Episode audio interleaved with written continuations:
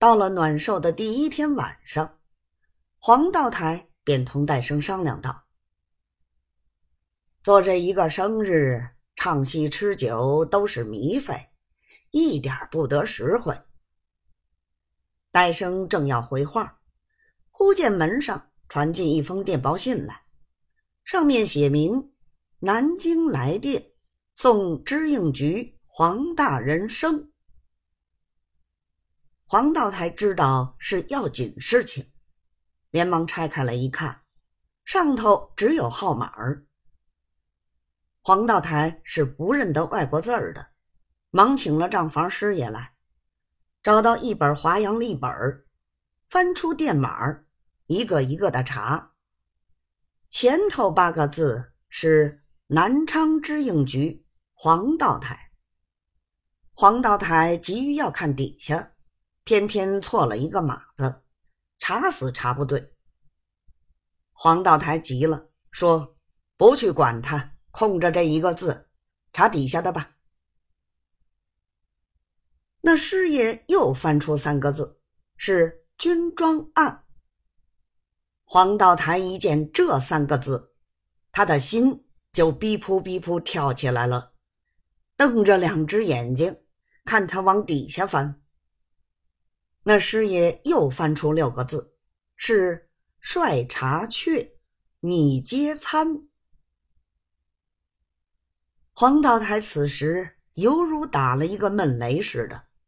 咕咚一声，往椅子上就坐下了。那师爷又翻了一翻，说：“还有嘞。”黄道台忙问：“还有什么？”师爷一面翻，一面说：“朱守王令军拟阁，兄拟将同知，速设法。”下头住着一个“全”字。黄道台便晓得这电报是两江都牧里他一个亲戚，姓王，号重权的，得了风声，知会他的，便说：“这事儿从哪里说起？”师爷说：“照这电报上，令亲寄来关照，折子还没有出去，观察早点设法。”总还可以挽回。黄道台道：“你们别吵，我此刻方寸已乱，等我定一定神儿再谈。”歇了一会子，正要说话，忽见院上文巡捕胡老爷不等通报，一直闯了进来，请安坐下。众人见他来的古怪。都退了出去。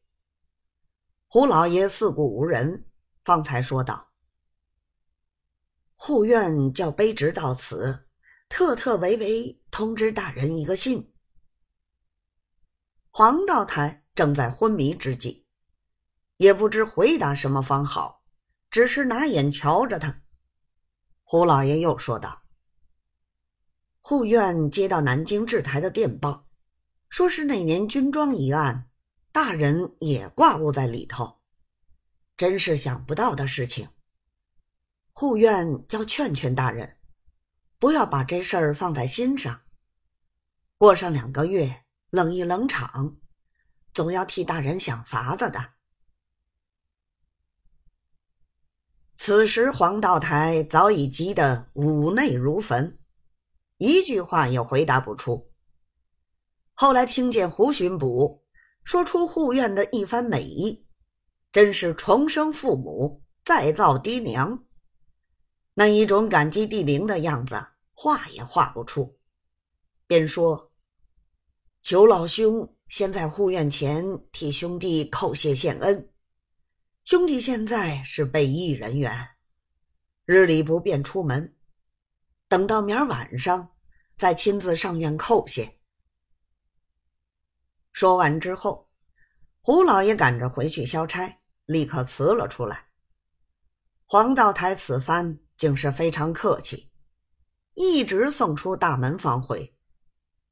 当下一个人也不禁上房，仍走到小客厅里，背着手，低着头踱来踱去，有时也在炕上躺躺，椅子上坐坐，总躺不到坐不到三分钟的时候，又爬起来，在地下打圈子了。约莫有四更多天，太太派了老妈子三四次来请老爷安歇。大家看见老爷这个样子，都不敢回。后来太太怕他急出病来，只好自己出来解劝了半天，黄道台方才没精打采的跟了进去。到了下午，大人从床上起身洗脸吃饭。一言不发。等到过完瘾，那时已有上灯时分。戴生进来回，外面都已伺候好了，请老爷的事，还是吃过夜饭上院，还是此刻去？黄大人说：“吃过夜饭再去。”原来这位黄大人的太太是最知书识礼的。一听丈夫降了官便同戴生说：“现在老爷出门是坐不来绿泥大轿的了。我们那顶蓝泥的呢，又被轿子店里抬了去。你看，向哪位相好老爷借一顶来？”戴生道：“现在的事情没头没脑，不过一个电报，还做不得准。”据家人的意思，老爷今天还是照旧。等到奉到明文再还不迟。况且同人家去借，面子上也不好说。太太说：“据我看，这桩事情是不会假的。再坐着绿大泥的轿子上院，被人家指指摘摘的不好，不如换掉了妥当。”横竖早晚要换的。家里有的是老太爷不在的时候，人家送的蓝大泥帐子，拿出两架来把它蒙上，很容易的事儿。一面说，一面就叫姨太太同了小姐立刻去开箱子，找出三个蓝泥帐子，交给戴生拿了出去。戴生回到门房里说道。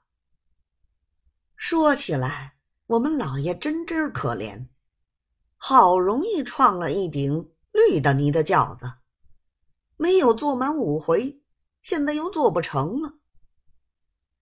太太叫把蓝泥蒙上，说的好容易，谁是轿子店里的出身，我是弄不来。